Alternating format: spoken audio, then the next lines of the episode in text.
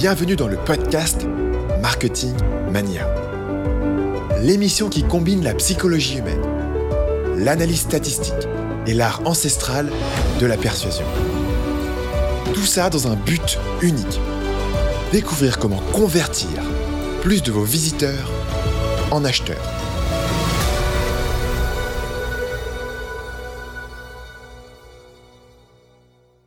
Bienvenue sur le podcast Marketing Mania. Je suis Stanislas Leloup, alias le maniaque des conversions. Et dans cet épisode, j'ai invité Gabriel Dabisch-Febel, le fondateur de l'agence 1 minute 30. Gabriel va nous parler de la stratégie de 1 minute 30 pour acquérir des clients, en particulier parce que quand il va nous le dire, dans le milieu des agences marketing, il y a beaucoup de monde. Selon ses estimations, il y a environ 14 000 agences marketing différentes et on verra en quoi sa stratégie est différente de ses concurrents une stratégie qui est construite autour de sa philosophie personnelle qui est celle de l'inbound, c'est-à-dire le fait de pouvoir attirer les clients à vous. Et bien sûr, l'inbound, c'est une méthode qui peut s'appliquer à votre business, quel que soit le marché sur lequel vous fonctionnez. Gabriel va aussi nous parler d'une stratégie de vente qui vous sera utile si vous vendez un service ou de la prestation, ce genre de choses. On parlera aussi avec Gabriel de pourquoi il a décidé de monter un espace de coworking qui s'appelle le Marketing Space à Paris Qu'est-ce que ça a apporté à son agence en termes d'image, en termes de connexion? En quoi c'était un levier stratégique pour lui, malgré le risque financier assez important que ça représente, voilà, de louer un espace comme ça euh, de plus de 600 mètres carrés à Paris?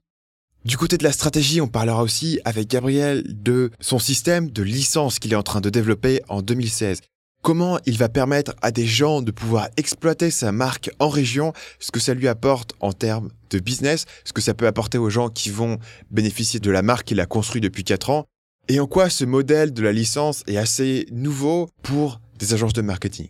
Alors sans plus de transition, je vous présente cette interview avec Gabriel. Salut Gabriel et bienvenue sur le podcast. Oui, salut Stan, merci de m'accueillir. Est-ce que tu peux nous expliquer rapidement qui tu es et ce que tu fais? Euh, je suis Gabriel Dabichwebel, je suis le fondateur de l'agence 1 minute 30. L'agence 1 minute 30, c'est une agence qui a été créée il y a à peu près 4 ans, qui est la première agence en France euh, qui s'est spécialisée dans l'inbound marketing. Euh, et puis en quelques mots, l'inbound marketing, mais je pense qu'on va en reparler, c'est l'idée de faire venir vers soi les clients. à l'opposé de l'outbound marketing, typiquement les trains qui rentrent dans Manhattan, les métros qui rentrent dans Manhattan sont les inbound trains, là où ceux qui en sortent sont les outbound trains. Après, moi, la définition que je préfère, et c'est celle que je m'applique et que je trouve un peu pérenne dans le temps, c'est l'idée que chaque marque aujourd'hui doit devenir son propre média et convertir son audience en client. Donc c'est un travail de devenir média, générer du trafic, euh, intéresser les gens euh, comme un média, donc euh, un travail éditorial. et puis après, tout un travail de conversion qui, lui, est un travail plus marketing. Ok. Est-ce que tu peux nous dire d'où vient le nom 1 minute 30 1 minute 30, c'est le, le, le, temps du média Internet. Enfin, c'est ce qu'on pense être le temps du média Internet. Et plus les médias évoluent euh, au fil des progrès technologiques, plus le temps du média se réduit. Typiquement, le premier média qu'on connaît, c'est l'écriture, la littérature. Et là, on a été sur des temps très longs. un livre, il faut plusieurs heures pour le, lire. Euh, on est passé au cinéma, et là, on était sur des temps entre 90 minutes et 120 minutes. La télé, on est passé sur des formats entre 26 et 52 minutes. Maintenant, sur Internet, je considère que le temps, euh, le temps d'attention est un temps qui est plutôt dans la minute 30. C'est la durée recommandée d'une vidéo pour YouTube, c'est la durée de vie d'un tweet, euh, c'est souvent la durée de visite sur un site. Et là, on est en train de passer au média mobile, et le média mobile est encore plus court. Typiquement, les vidéos sur Vine, c'est 7 secondes. Donc on va dans des temps de plus en plus courts. D'accord. Pour resituer un petit peu où en est l'agence depuis 4 ans, est-ce que tu peux nous dire combien vous êtes en ce moment, combien d'employés travaillent chez Nuit 30 Aujourd'hui, on est une douzaine, on a une très forte croissance depuis 4 ans, on est tiré par notre média et par notre site euh, et par la visibilité qu'on a acquise. Moi, je dis souvent qu'on est dans le top 10 des agences aujourd'hui en termes de visibilité. On a plus de 80 000 visiteurs par mois. Je reviendrai un peu sur, sur nos chiffres tout à l'heure. Euh, on est encore dans le top 1000, maintenant top 500. On progresse quand même assez vite en termes de chiffre d'affaires. Donc, on a encore une belle marge de progression. Euh, pour un peu parler des chiffres, parce que depuis 4 ans, un peu moins de 4 ans, on fait un article de blog par jour, une newsletter par semaine, un livre blanc au moins tous les trimestres. Euh, on a une vraie régularité dans la production de nos contenus. On se considère comme un média, donc on crée des rendez-vous tous les jours à 8h30 sur notre blog, euh, avec notre newsletter le lundi à 13h, avec nos livres blancs, avec des événements qu'on fait maintenant dans notre espace, le Marketing Space, tous les mardis, les mardis du marketing, avec des vidéos aussi. on s'est un peu calmé en ce moment, mais, on a des beaux studios, mais on n'a juste pas le temps de les faire. voilà, on crée des rendez-vous réguliers avec des contenus de qualité. Aujourd'hui, c'est 80 000 visiteurs par mois, euh, ce qui pour une agence B2B, parmi 14 000 agences ou plus, est plutôt pas trop mal, surtout euh, dans, un délai court. On a 55 000 abonnés à notre newsletter, on a 27 euh, 000 followers sur Twitter, un peu plus de 5 000, pas loin de 6 000 sur Facebook. 1500 euh, téléchargements de nos livres blancs tous les mois, donc c'est autant de nouveaux contacts qui rentrent en base, enfin 50% de nouveaux contacts qui rentrent pas en base. Et aujourd'hui, on a quatre rendez-vous jours pris par le site, donc quatre briefs, quatre nouveaux briefs clients par jour qui tombent euh, par le site internet. Donc notre croissance est réellement tirée euh, par le site et on fait plus de 200% de croissance depuis quatre ans. En partant de loin, hein, donc c'est pas très difficile. Euh, sur ces quatre rendez-vous de clients qui rentrent chaque jour, combien est-ce que tu vas en convertir, grosso modo? Tu peux nous dire euh, comment ça se passe de, ton côté en termes de cycle de vente? Bah, En termes de cycle de vente, tout n'est pas intéressant. Euh, il y a des choses qui sont trop petites, il y a des choses qui sont mal qualifiées, etc. Et on va dire que par semaine, après, on va avoir deux, trois dossiers sur lesquels on a envie de creuser, d'avancer euh, de passer les prochaines étapes. Et après, on en gagne. Euh, là, j'ai bien amélioré ma technique de vente. J'ai découvert une méthodologie que je vous recommande d'ailleurs, qui s'appelle Win Without Pitching, euh, qui est une méthodologie canadienne pour les, patrons d'agence. et qui, est en train de bien m'aider à améliorer mon cycle de vente, ma conversion et, et à moins faire de propositions inutiles, on va dire. Et c'est-à-dire en quoi est-ce que ça t'a aidé? Tu peux nous définir un peu ça? Oh, c'est assez long. Hein. Moi, j'y ai passé quasiment toutes mes vacances euh, de Noël à, potasser ça. Euh, mais déjà, c'est bien. L'essentiel, je dirais, c'est de garder sa position d'expert. Euh, et c'est d'être toujours dans une position d'expert par rapport au client et pas tomber dans une position de vendeur. et typiquement, si je dois donner un exemple, à partir du moment où on a donné une proposition et qu'on a tendu la proposition commerciale au client, on est devenu un vendeur. Tant qu'on a une expertise qu'on retient et qu'on partage et qu'on amène le client à réfléchir différemment, euh, on reste un expert.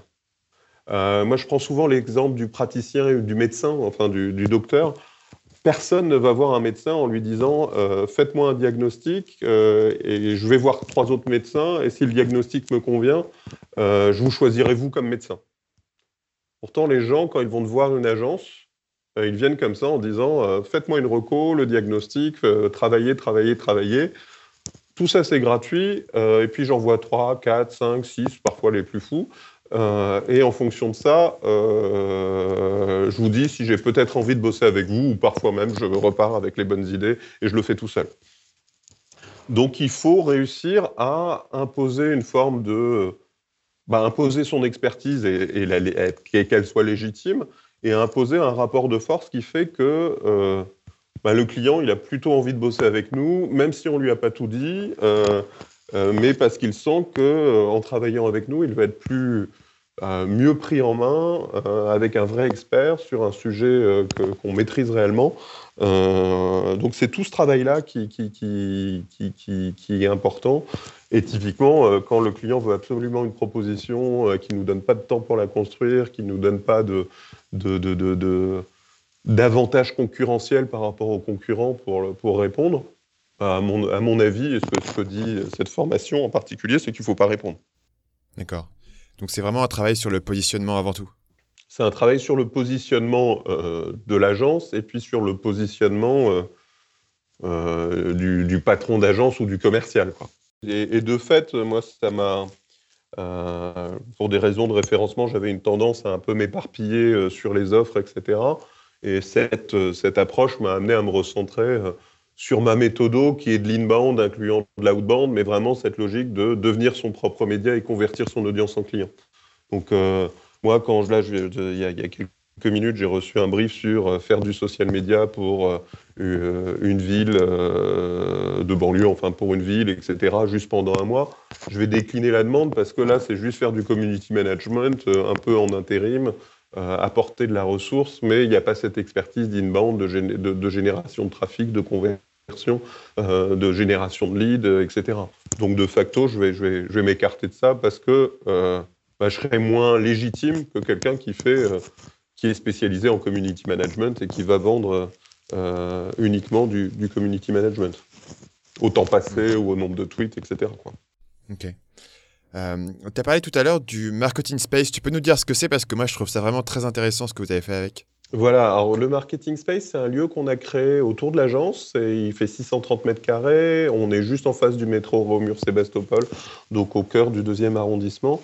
Et euh, bon, on a une très belle agence, je vous disais, en termes de visibilité digitale. On est encore petit. Alors, effectivement, on grossit. Aujourd'hui, on va être une douzaine, mais euh, on est encore petit en termes d'équipe. Et euh, moi, je considérais que pour avoir un lieu qui soit là à la même hauteur que notre visibilité digitale, ben, on n'avait pas les moyens de se payer un truc. En plus, on allait croître et tout. Donc, on a préféré prendre un lieu plus grand que ce dont on avait besoin, et beaucoup plus grand, 630 mètres carrés. 630 euh, mètres carrés, on peut mettre euh, plus de 100 personnes dedans. Euh, donc, on est encore x10 sur nos équipes. et donc, pour, pour porter ce lieu, de créer un espace de coworking dans lequel on va, qu'on a appelé le marketing space, donc, et dans lequel on accueille d'autres acteurs du marketing et ça prend plutôt pas mal parce qu'on est aujourd'hui 80-90 à l'intérieur.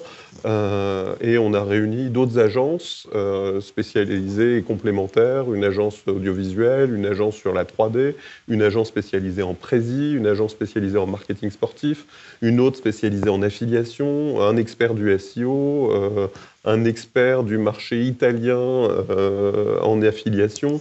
Euh, enfin voilà, c'est assez riche dans, les synergies qui sont en train de se mettre en place. On a une start-up qui s'appelle Babbler et qui est en train de finir de sa levée de fonds. Donc malheureusement, elle va nous quitter parce qu'elle elle va beaucoup grossir, euh, mais qui faisait un réseau social entre attachés de presse et journalistes. Donc voilà, tout un petit écosystème autour des métiers du marketing. Et puis en plus, on s'est équipé de studios vidéo dans lequel je suis, euh, ce qui pour le son, euh, de studio audio, d'une grande salle de créativité qu'on va aménager, de pas mal de salles de réunion. Donc voilà, on a de quoi recevoir les clients, louer des espaces événementiels et avoir d'autres agences autour de nous avec qui on va collaborer qui s'installent. Il y avait un risque financier pour toi quand tu as été sur un espace beaucoup plus grand. Est-ce que tu as eu une question à te dire, est-ce qu'on va pouvoir le remplir? Ah oui, il y a un vrai risque financier, c'est un gros investissement. Euh, c'est un peu plus que tous les bénéfices de l'année dernière qui sont passés là-dedans. Il y a un pari aussi de la part de mon propriétaire, hein, vu que je suis locataire, qui m'a fait confiance. Euh, et aujourd'hui, effectivement, le premier pari qui est celui de dire euh, j'arrive à payer mon loyer à la fin du mois avec les, premiers locataires est, rempli. Aujourd'hui, on, a un peu plus que le loyer. Et le deuxième pari, c'est qu'on réussira à amortir euh, l'investissement assez lourd en travaux, en équipements, etc. Et ça, ça passera par le fait de réussir à plus louer l'espace euh, sur cette dimension événementielle pour organiser des petits déjeuners, des after-work, des séminaires d'entreprise, louer les studios vidéo, les studios son, les studios photo. Et là-dessus, euh, on patine encore un peu et on ne loue pas tous ces équipements assez régulièrement si on arrivait à les louer plus fréquemment, donc j'invite nos auditeurs à, nous les louer, euh, on arriverait à, mieux euh, compenser l'investissement initial. Si les gens cherchent euh, Marketing Space et 1 minute 30 sur Google, ils le trouveront facilement Oui, tout à fait. Marketing Space, vous tombez là-dessus. Il y a même une URL marketingspace.fr. et sinon, tout est hébergé sur le site 1 minute 30. Dans le même esprit, j'invite aussi euh, tes auditeurs à, regarder notre programme des mardis du marketing. Donc, c'est un événement qu'on fait tous les mardis au Marketing Space, où on invite euh, un, annonceur euh, connu à présenter sa stratégie marketing. Hier, c'était un très bel événement. C'était avec le directeur marketing du PSG. Donc, pour tous les fans du Paris Saint-Germain, ils étaient nombreux. ça a été un grand moment. Euh, la semaine auparavant, on avait Pierre et Vacances, Conseil Immobilier. Celle d'avant, on avait Intermarché sur la campagne des fruits moches. Là, dans deux semaines, on a euh, Walt Disney euh, avec la partie pro sur le parc Disneyland Paris. on a aussi Ferrero sur les problèmes d'irréputation du Nutella. Enfin voilà, on a des très beaux sujets et on va continuer à, remplir notre planning. Je crois qu'on a Marc Niton aussi qui vient. Enfin voilà. Ces événements qui sont enregistrés ou faut être présent en personne? Alors aujourd'hui, il faut être présent en personne et on est en train de tester Periscope pour leur diffusion et leur partage en live. et après qu'on positionnerait sur le site. Mais euh, pour ceux qui ne sont pas là pour l'instant, il y a en général euh, un résumé de l'événement et les slides présentés par l'annonceur, par et puis aussi un sponsor à chaque fois associé à chaque événement. Donc si vous n'êtes pas un annonceur connu, mais vous voulez présenter à cette occasion, vous pouvez être aussi sponsor de chacun des événements. Et typiquement, hier, c'était Sanga qui était sponsor de l'événement avec le PSG, qui est l'agence de marketing sportive euh, qui, est, qui, est présente au Marketing Space. Ce que j'ai trouvé intéressant en faisant mes recherches sur toi avant de faire cette interview, c'est euh, de voir à quel point ta stratégie, en fait, euh, que ce soit autour du marketing space ou des mardis du marketing, en gros, c'est de l'inbound, mais au lieu d'être sur le web, c'est incarné dans un espace. Bah, le marketing space, c'est ça. C'est euh, faire passer l'inbound du digital au physique. Donc c'est vraiment, et c'est ce que je te disais, je trouve qu'à un moment, euh, le digital ne suffit pas, il faut aussi l'incarner. Il faut aussi, euh, surtout dans nos métiers, ben, à un moment, il faut rencontrer les clients. Euh, et les clients, euh, moi, je pense qu'une prestation marketing ne se vendra pas euh, uniquement sur Internet, ou sinon, ce sera de la prestation low cost. Et nous, on essaye de faire, mettre en place des systèmes sur mesure, adaptés aux clients, etc. Donc, il faut les incarner, c'est de l'humain. on a mis en place de la vidéo sur notre site et de la vidéo très incarnée. C'est moi qui présente ou c'est mes collaborateurs. mais le lieu physique reste le meilleur moment pour incarner. C'est aussi pour moi, ça me fait un gain de temps incroyable parce que j'arrive à faire venir beaucoup plus facilement les clients qui sont curieux, envie de découvrir le marketing space. Donc c'est eux qui viennent plutôt que moi qui aille me déplacer à la Défense, à Courbevoie ou autre.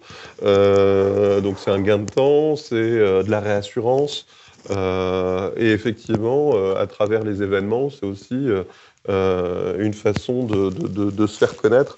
Typiquement, moi j'ai signé un très très beau contrat sur la, fin d'année euh, pour le lancement d'une application sur plusieurs pays avec un opérateur satellite euh, pour un gros budget, enfin un très gros budget pour nous, c'est plus de 500 000 euros. Euh, ce contrat, je l'ai signé indirectement grâce au Marketing Space. Parce que le prospect, la première rencontre s'est faite au Marketing Space sur un événement organisé par un ami qui fait les cafés du numérique et qui a organisé cet after-work chez nous ça a été l'occasion de la première prise de contact avec le prospect et qui a amené euh, notre plus gros contrat. Euh, donc, d'une certaine façon, euh, on va dire par ses effets indirects, le marketing space est déjà en partie rentabilisé. Tu parles à l'instant de taille du contrat. Est-ce que tu peux nous donner une idée de ton, de ton panier client moyen, sachant voilà, que j'imagine que tu as pas mal de coûts en termes d'employés, de lieux, etc. Alors ça évolue pas mal. Euh, ben, au fil du temps, le panier grossit, on va dire, et puis, puis les plus petits clients, ben, on est moins adapté pour les servir. On va dire que quand on travaille sur une vraie approche d'inbound marketing complète, qu'on s'inscrit sur une durée d'un an, parce que c'est un peu le, le, format qui va bien, où il faut souvent commencer par une étape de, de conseil, de conception, de réflexion, puis euh, souvent refondre ou adapter le site internet, produire des livres blancs, euh, produire des vidéos, puis diffuser tout ça, construire l'audience dans le temps à travers le blog, à travers les réseaux sociaux, à travers les relations presse, à travers de l'emailing, euh, commencer à construire une communauté et puis derrière la convertir et mettre en place les processus d'optimisation, de test AB, de landing page, de marketing automation pour créer cette conversion. Donc on est bien sur des horizons d'un an et on va dire qu'on va être sur des, sur, sur des enveloppes comprises entre 200 000 et 50 000 euros sur l'ensemble de l'année. Euh, donc ça, c'est un peu, on va dire, euh, entre les petits qui sont plutôt à 50 et les plus gros qui peuvent aller jusqu'à 200. Euh, et puis, et puis, il nous arrive encore après de faire des opérations un peu one shot, même si on va diminuer ce type d'opération où là, on est sur des tickets qui peuvent être compris entre 5 et 20 000 ou 5 et 30 000 où on fait un livre blanc, où on fait quelques vidéos, où on fait quelques infographies, où on fait quelques articles de blog, euh, on va dire sur, sur, des, sur, des, sur des logiques un peu one-shot. C'est vrai que euh, ce n'est pas les plus faciles à gérer d'une certaine façon. Euh, donc, enfin voilà. Mais, mais ce qui va nous intéresser de plus en plus, c'est d'avoir des, des, logiques d'accompagnement sur la durée avec, et objectiver, parce que quand on s'inscrit dans la durée, on est capable de, de s'engager euh, sur des résultats en termes de trafic, en termes de génération de leads, euh, en termes de conversion. Enfin voilà, on peut mettre en place des vrais programmes et s'engager aux, côtés de nos clients sur des résultats et aller jusqu'au bout. quand on fait un livre blanc, ben, on fait un livre blanc, on ne peut pas s'engager sur le succès de ce livre blanc. Quoi. Quand tu dis s'engager, ça prend quelle forme exactement?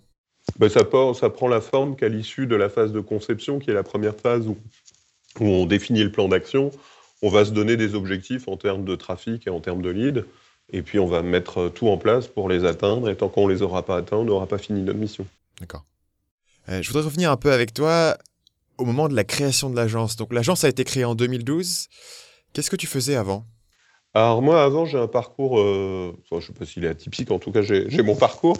Euh, moi, j'ai une formation d'ingénieur, ingénieur grandes écoles. J'ai été ingénieur à l'ENSTA, donc technique avancée.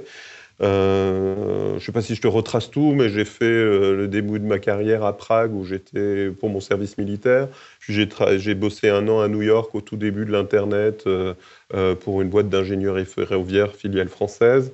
Puis je suis rentré en France, je suis resté pas longtemps chez Alcatel en tant que consultant, donc déjà dans les télécoms. Et puis après, je me suis mis à mon compte en tant que consultant indépendant dans les télécoms et les médias, euh, donc depuis 2000. Euh, et là, j'ai fait, euh, j'ai énormément bossé sur tout ce qui est télémobile.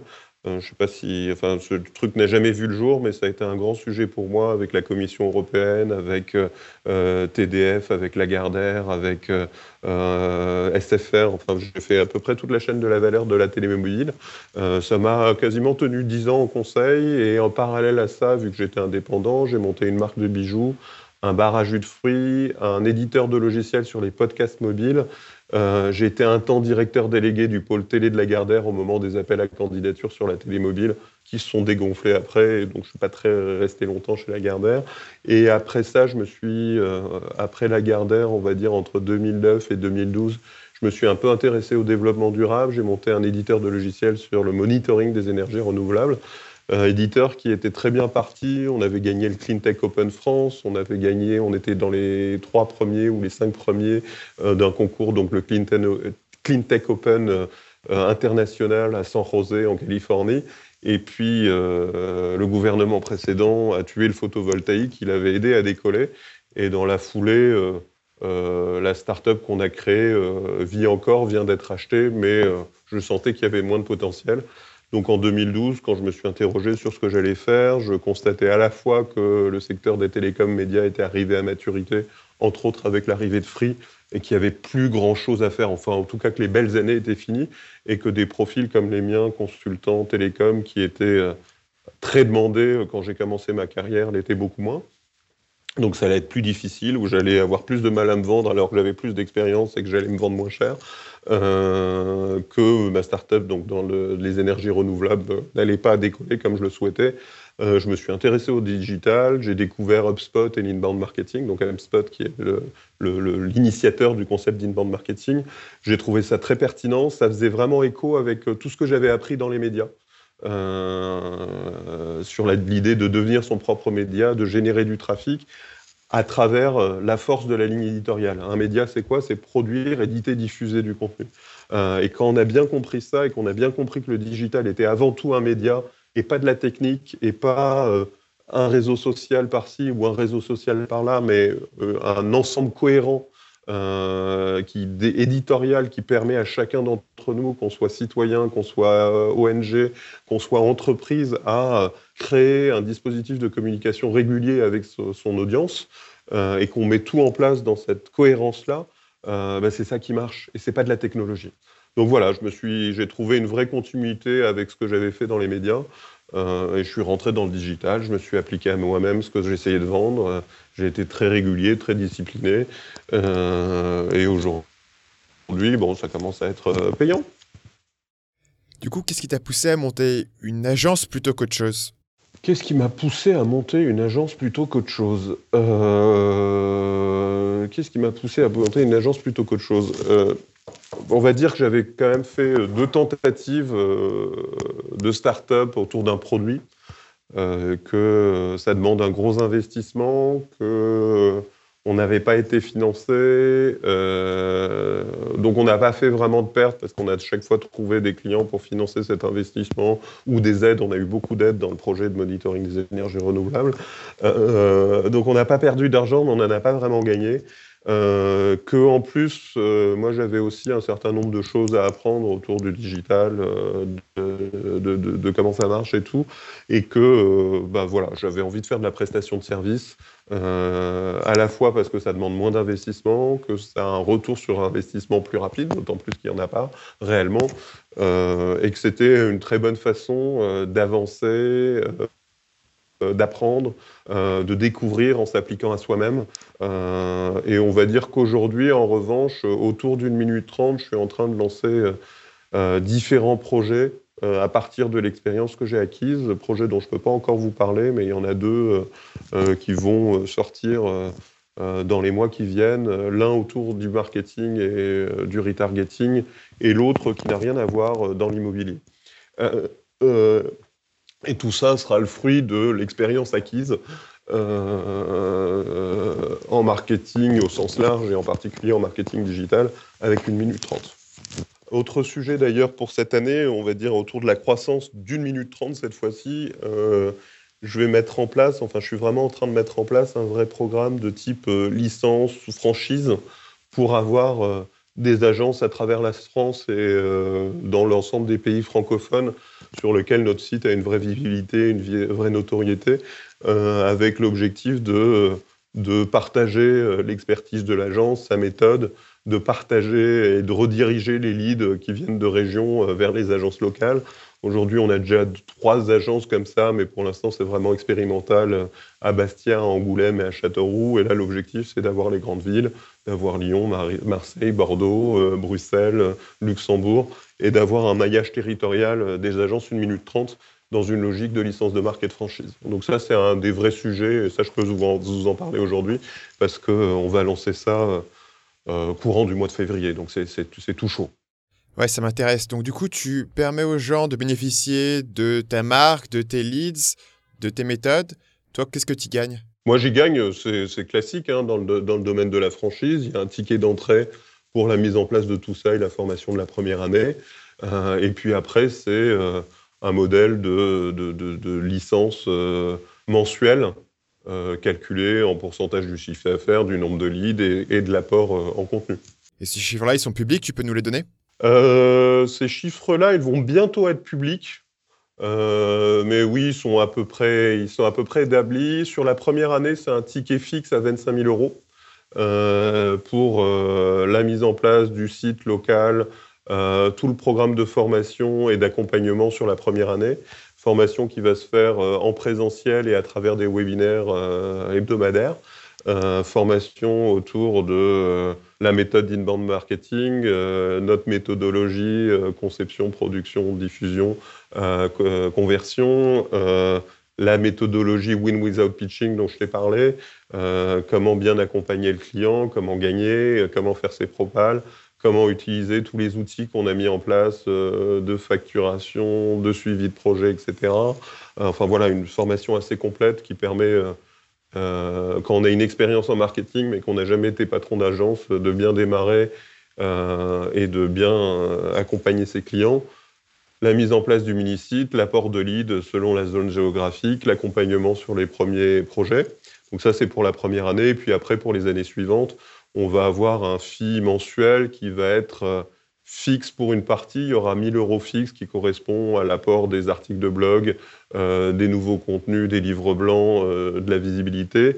une partie variable liée au nombre de leads associés à la taille. Si on est à Lyon, on va avoir beaucoup plus de, Lyon, de leads que si on est à Angoulême, justement. Donc là, il y aura une partie variable. Et après, un petit pourcentage qui sera calculé en fin d'année.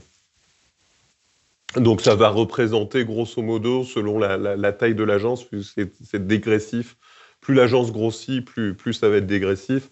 On va être sur un 15%, 15-20% du chiffre d'affaires la première année.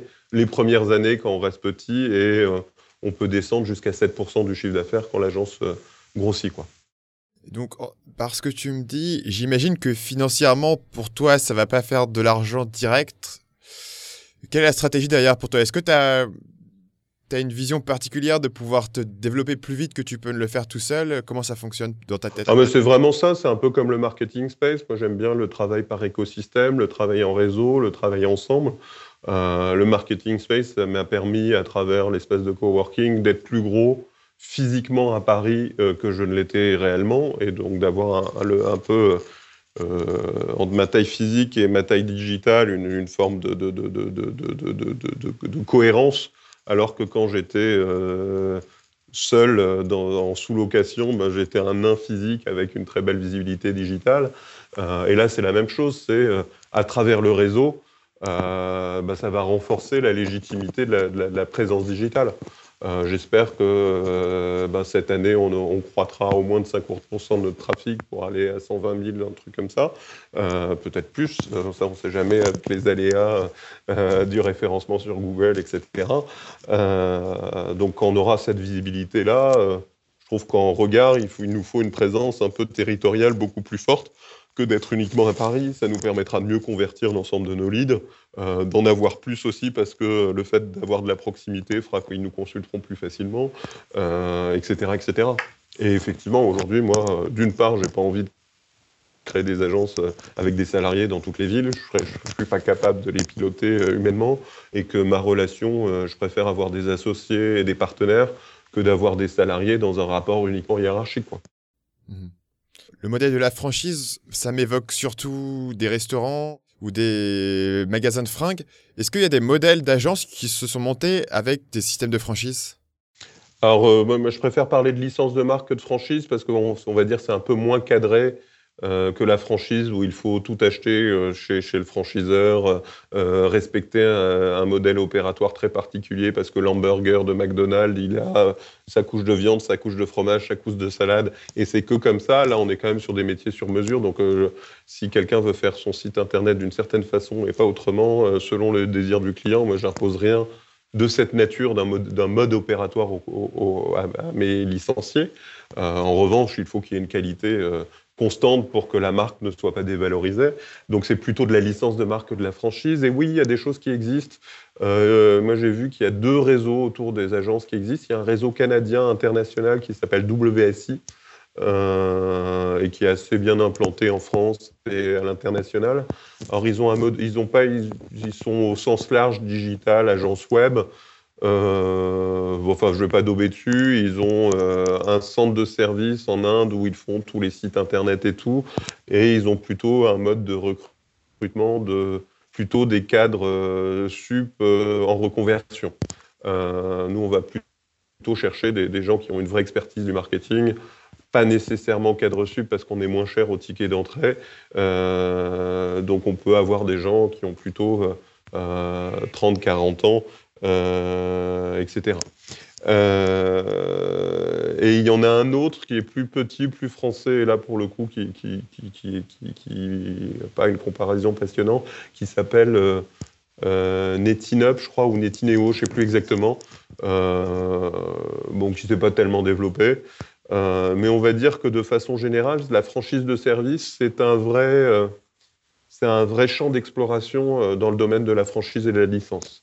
Euh, et typiquement, vous parlez d'un projet immobilier, bah, c'est une vraie euh, interrogation autour de la franchise de service où le digital euh, peut devenir le point fédérateur de ce type de franchise.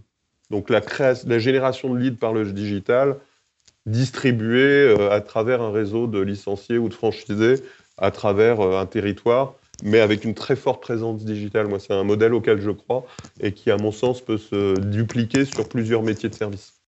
D'accord. Comment est-ce que tu fais pour contrôler le travail de tes licenciés? Oh, bah, Il y a différents outils. Déjà, on les forme. Donc, l'idée, c'est qu'ils travaillent bien parce qu'ils ont été bien formés. Euh, et puis après, euh, on partage un même outil euh, de, commerce, de gestion commerciale, de facturation, etc. Donc, ça permet de suivre l'évolution des projets, de la trésorerie, de voir que tout est en place, le nombre de projets signés et puis après, on n'a pas encore mis en place, mais on va mettre en place une, forme de, questionnaire de satisfaction régulier euh, posé aux clients euh, pour euh, poursuivre que tout le monde est content. Après, on est sur des métiers où malheureusement, on a quand même souvent de l'insatisfaction client. Donc, c'est pas dès qu'il y aura un client insatisfait que, que quelqu'un sera shooté, mais quand le, pourcentage sera très supérieur, ben, ce sera l'objet d'une discussion avec euh, le licencié, avec le client, un peu comprendre ce qui se passe, euh, voir ce qui peut être fait pour, euh, pour faire améliorer, etc. Puis, puis si rien n'est fait ou s'il y a de la mauvaise volonté de, d'une part, part ou d'une autre, ben, on prendra les mesures qui s'imposent. Ok. Est-ce que tu peux nous parler de à quoi ça ressemble quand tu commences l'agence en 2012, de devoir faire face à ces grosses agences marketing qui sont implantées depuis très longtemps Quelle est ta stratégie à ce moment-là pour euh, faire face à cette concurrence voilà, d'agences qui sont plus implantées, qui ont les contacts, etc. Euh, le marché de l'agence, de tous les marchés moi, que j'ai fait, euh, beaucoup dans les télécoms, etc., ou même dans le logiciel, ce qui est à la fois terrifiant et à la fois génial, c'est qu'on est, je crois, 15 000 en France ou un peu plus, enfin, c'est pas très clair selon les chiffres, les machins, mais en tout cas, on est extrêmement nombreux. donc, ça veut dire qu'on est systématiquement en concurrence. Mais ça veut dire aussi que c'est extrêmement ouvert parce que de la même façon qu'il y a 15 000 agences, il y a plusieurs centaines de milliers de clients potentiels. Donc quand on en a perdu un, ben, ça ne veut pas dire qu'on a perdu l'autre. Quand j'étais dans le secteur des télécoms, euh, ben, il y avait trois opérateurs qui pouvaient être clients, donc pour ma startup de podcast mobile. Euh, si on avait perdu l'un, ben, il nous restait plus que deux. Et puis si on en avait gagné un, euh, il y avait peu de chances qu'on réussisse à bosser avec les deux autres. Donc on est dans des, situations d'oligopsone, qui est l'inverse de l'oligopole. C'est que euh, l'oligopole, c'est quand il y a un seul euh, ou peu de vendeurs, et l'oligopsone, c'est quand il y a peu d'acheteurs. Donc c'était assez difficile. Euh, là, en revanche, bah, c'est un marché très ouvert, donc très concurrentiel. Donc à chacun d'être le meilleur, à chacun d'avoir son expertise qui va bien, qui est se positionner différemment et de réussir à nouer la bonne relation avec le client qui fait que il a plutôt envie de bosser avec nous parce qu'on est jeune et qu'on se donne qu'avec quelqu'un de plus établi. Enfin, selon les cas de figure, et plus, plus on grossit, plus on va aller toucher des gros clients qui ont envie de bosser avec les meilleurs. Ce qui nous arrive aujourd'hui. Mais au début, euh, j'étais pas, je, je, bossais pas avec Oracle, je bossais pas avec Eutelsat, je bossais pas euh, avec mon souffleur. Ce que je fais aujourd'hui, ce que je faisais pas avant. Au début, je bossais plus avec des, des, des, pros, des avocats euh, qui avaient leur, leur cabinet, euh, des conseils euh, indépendants avec des petites structures, et puis ça a grossi au fur et à mesure que l'expertise s'est affirmée. C'est un, deux, voire trois ans de traversée du désert, quoi. Parce qu'au début, c'est difficile. Hein. Au début, je faisais mon article de blog par jour, euh, ma newsletter par semaine. J'avais peut-être un contact sur le site euh, tous les 36 du mois. Euh, mon premier client est arrivé au bout de six mois réellement, en tout cas mon premier client inbound, parce que j'en avais quelques-uns dans mon réseau auparavant. enfin voilà, le, démarrage a été long et fastidieux et j'avais pas quatre briefs par jour. Au départ, tu étais tout seul du coup? Au départ, j'étais tout seul chez moi. C'était après combien de temps d'avoir ton premier employé? Alors ça s'est fait, euh, il y a eu un aller-retour, à peu près au bout d'un an, je me suis associé avec quelqu'un pour monter une agence web sous la marque 1 minute 30 et on a eu euh, un employé à ce moment-là, donc j'ai eu un associé et un employé au bout d'un an et puis, au bout d'un de, an d'association, on s'est séparés. Donc, je me suis de nouveau retrouvé sans employé, sans associé. On s'est séparés dans des bons termes, donc ça, c'est plutôt très sympa. Euh, et c'est quelqu'un de très sympa, Jimmy O'Haro, avec qui je m'étais associé, euh, qui a monté aujourd'hui une agence qui s'appelle DigitaWeb. Euh, donc, et après, je suis resté encore un an sans employé et j'ai recruté mon premier employé à moi il y a un an maintenant. Donc, je suis resté quasiment euh, trois ans sans employé avec une pause d'un an avec un employé. je ne sais pas si je suis très clair, mais j'ai mis du temps avant d'employer.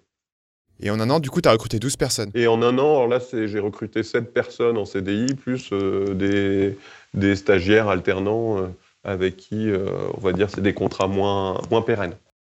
Mais c'est vrai que ça s'accélère vraiment depuis un an. Il y a une vraie accélération dans la taille des projets, dans la taille des clients, dans la confiance qu'ils nous donnent. Tu penses qu'il y a un effet de bascule?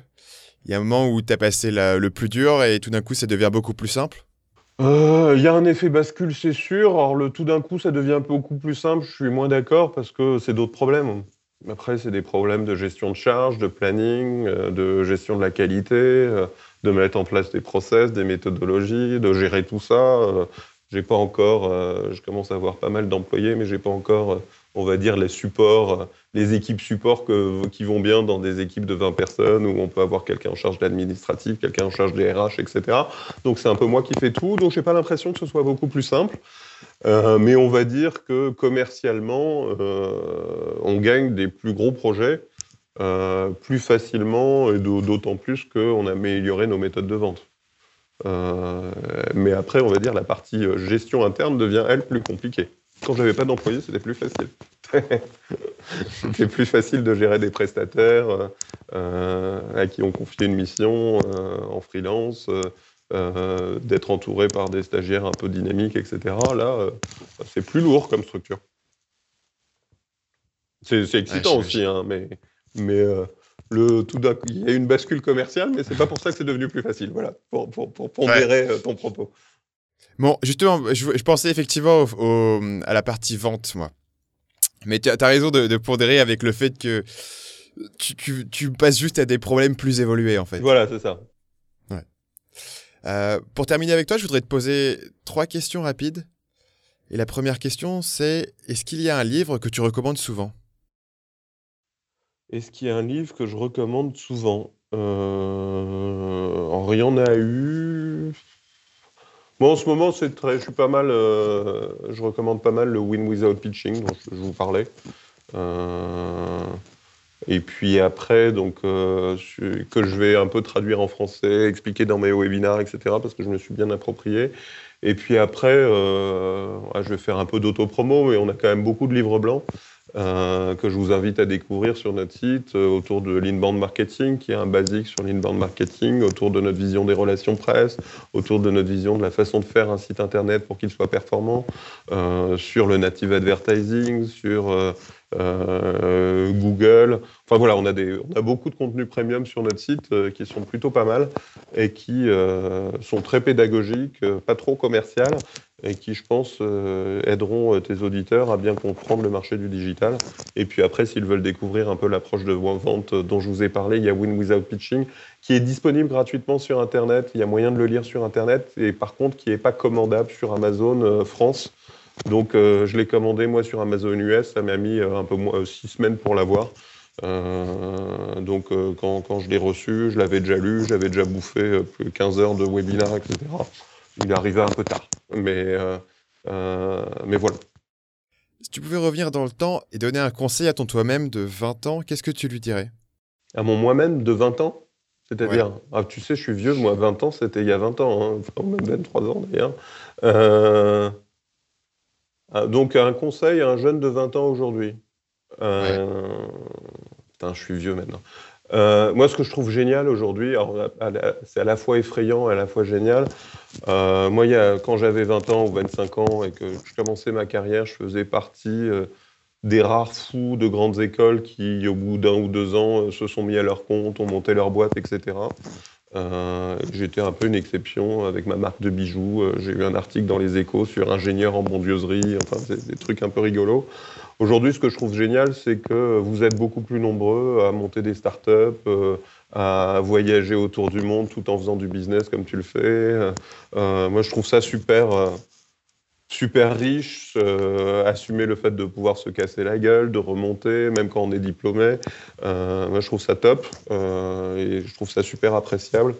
Après, la contrepartie, c'est que bah, c'est pas toujours pour des bonnes raisons que c'est fait, c'est aussi parce que c'est dur de trouver un vrai emploi et que c'est quand même pas si mal d'avoir une première expérience dans une boîte avant de se se prendre les coups tout seul. Euh, parce qu'en école, euh, on n'apprend quand même pas tout pour être patron de boîte et pour être entrepreneur. Et c'est vrai que s'il y avait, on va dire, euh, je trouve qu'à mon époque, il n'y avait pas assez de jeunes qui se lançaient dans la création de start-up ou de, se mettre à son compte. Aujourd'hui, je trouve qu'il y en a presque trop et qu'ils font sans avoir le, les un ou deux ans d'expérience qui serait pas mal pour, pour, pour, moins se casser la gueule quand ils le font. Quoi. Euh, mais bon, le marché du travail est comme ça, c'est loin d'être facile. Euh, mais c'est en tout cas, c'est super euh, réjouissant d'avoir autant de gens qui, se lancent et qui ont des bonnes idées et qui, et qui malgré tout, il y en a aussi, il y en a beaucoup qui se plantent, mais il y a aussi beaucoup qui réussissent quoi, et, et qui font des choses assez incroyables. Ouais. Tu penses qu'il y a un effet de mode en ce moment sur l'entrepreneuriat? Euh, Je suis pas sûr que ce soit un effet de mode parce que je pense qu'il y a des fondamentaux structurels de la société qui vont vers ça. ben le, on a parlé du chômage, et effectivement, l'entrepreneuriat devient un vrai employeur, alors que les employeurs ont plutôt les portes fermées. Mais il y a aussi bah, ce que permet le digital, à savoir à, créer des Uber qui, viennent euh, enfin les nouveaux barbares euh, qui viennent euh, prendre des parts de marché sur des, et changer, déstructurer la valeur sur des gros marchés avec des petites équipes. donc on peut faire des choses avec des petites équipes réactives, etc.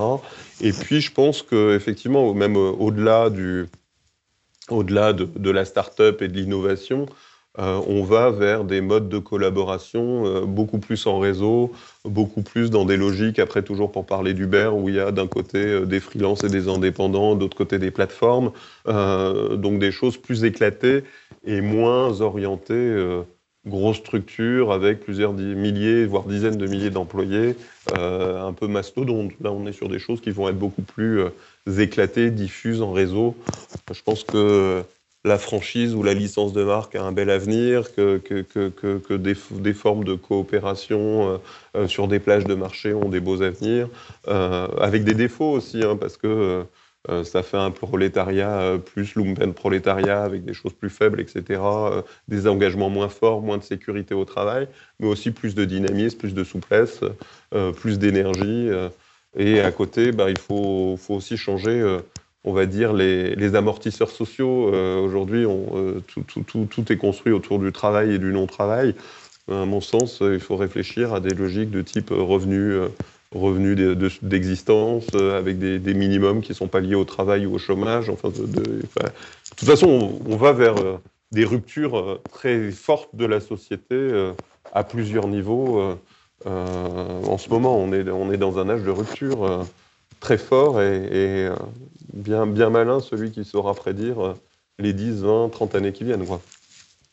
Mhm. Moi, je crois beaucoup euh, euh, à tout ça. J'ai oublié le nom là tout d'un coup. zut. Kurt, comment il s'appelle Kurt de, de, qui été Kurzweil là. La, la, théorie de la singularité. Euh, on est vraiment dans un âge où l'intelligence artificielle est pas loin d'être euh, plus intelligente que l'homme et que toute l'humanité. Euh, c'est un truc qui est prévu là 2015, c'était l'intelligence artificielle plus intelligente que les souris. Je crois qu'on arrive sur 2018-2020 pour un seul homme et toute l'humanité en 2025 ça, c'est des choses qui vont changer les choses. On n'est pas loin de paradigmes écologiques très forts avec euh, le changement climatique. On n'est pas loin de paradigmes sociaux et religieux très forts. Et bon, ça, on l'a malheureusement vécu assez récemment, mais à Paris, mais on le vit aussi à travers le monde. Enfin, il n'y a, pas une semaine sans gros attentats euh, euh, un peu à travers le monde. Enfin, on est dans un âge de rupture où, où, où il faut être comme le roseau et savoir plier, quoi. Finalement, est-ce que tu as une citation ou un proverbe qui te vient souvent à l'esprit? Oh, En ce moment, après, je sais pas si ça. Moi, j'aime bien je pense, je dis, je fais, donc avoir une certaine euh, alignement euh, dans la pensée et passer à l'action assez vite. Euh, ça, c'est un peu ma. C'est pas un proverbe, mais c'est un peu ma, ma philosophie personnelle. Je pense, je dis, je fais. Et en ce moment, j'aime bien aussi, toujours chez Google, comment il s'appelle? Je vais pas retrouver son nom tout de suite, mais il disait nous, quand on commence un projet, donc c'est le patron du, laboratoire Google X, nous, quand on commence un projet, on ne cherche pas à gagner 10% et à faire une optimisation de type 10%, mais on cherche à faire un, saut où on fait du x10. Euh, et donc, ça, quand on regarde un projet en voulant faire x10 et pas plus 10%, ben on le regarde complètement différemment et c'est pas euh, en optimisant la courbure du machin qu'on fait x10. On, fait, peut gagner plus 10% en optimisant la courbure, le machin, le truc. Euh, pour faire x10, il faut il faut euh, révolutionner euh, euh, la façon de faire. Quoi. Ok. En conclusion, où est-ce que les auditeurs peuvent aller pour en apprendre plus sur ton travail? Oh, bah, Sur 1 minute 30.com, 1 min 30.com. Et il y a tous nos livres blancs sur le site, nos vidéos, nos événements des mardis du marketing, le Marketing Space. Tout est réuni sur le site, je crois qu'il fait plus de 2000 pages, donc il y a de la matière. Gabriel, je te remercie d'avoir été avec moi. Merci beaucoup, Stan. À bientôt. À bientôt. Merci d'avoir été avec nous tout au long de cet épisode. Avant de vous laisser, j'ai une annonce un peu inhabituelle puisque je viens de lancer un nouveau podcast. Cette nouvelle émission s'appelle Nomade Digital. Donc Nomade Digital, c'est l'émission de ceux qui veulent prendre le contrôle de leur temps et de leurs revenus pour pouvoir vivre et travailler n'importe où dans le monde. Le ton dans cette émission est beaucoup plus euh, léger que sur Marketing Mania. Euh, on va moins entrer dans des concepts très profonds de marketing. On va plus parler de style de vie, de voyage, d'entrepreneuriat. Et j'ai avec moi dans cette nouvelle émission un coprésentateur qui s'appelle Paul de sellingmachine.fr que vous connaissez déjà euh, d'un épisode précédent euh, du podcast Marketing Mania. Donc si vous faites partie de ceux qui, comme moi, apprécient la possibilité que vous donne le marketing de pouvoir voyager à travers le monde avec euh, pour seule arme votre ordinateur portable, c'est une émission que vous allez apprécier puisque le but est de prendre une approche très concrète des enjeux du digital nomade, de pouvoir euh, démystifier les histoires qui sont racontées autour de ce mode de vie, puisque Paul et moi-même vivons de cette façon depuis déjà plusieurs années. On a tous, on est tous les deux vécus euh, dans plusieurs pays, en particulier en Asie. On n'a pas vraiment grand-chose à vous vendre. C'est plus une émission qu'on a euh, réalisée ensemble euh, par passion, par intérêt, parce qu'on pensait que c'était quelque chose qui manquait dans le paysage du podcast français. On a tous les deux été très fortement influencés dans notre parcours de nomade digital par euh, des podcasts anglophones. C'est quelque chose qu'on voulait euh, vous apporter. Donc, si c'est quelque chose qui peut euh, vous intéresser, les premiers épisodes seront d'ores et déjà en ligne.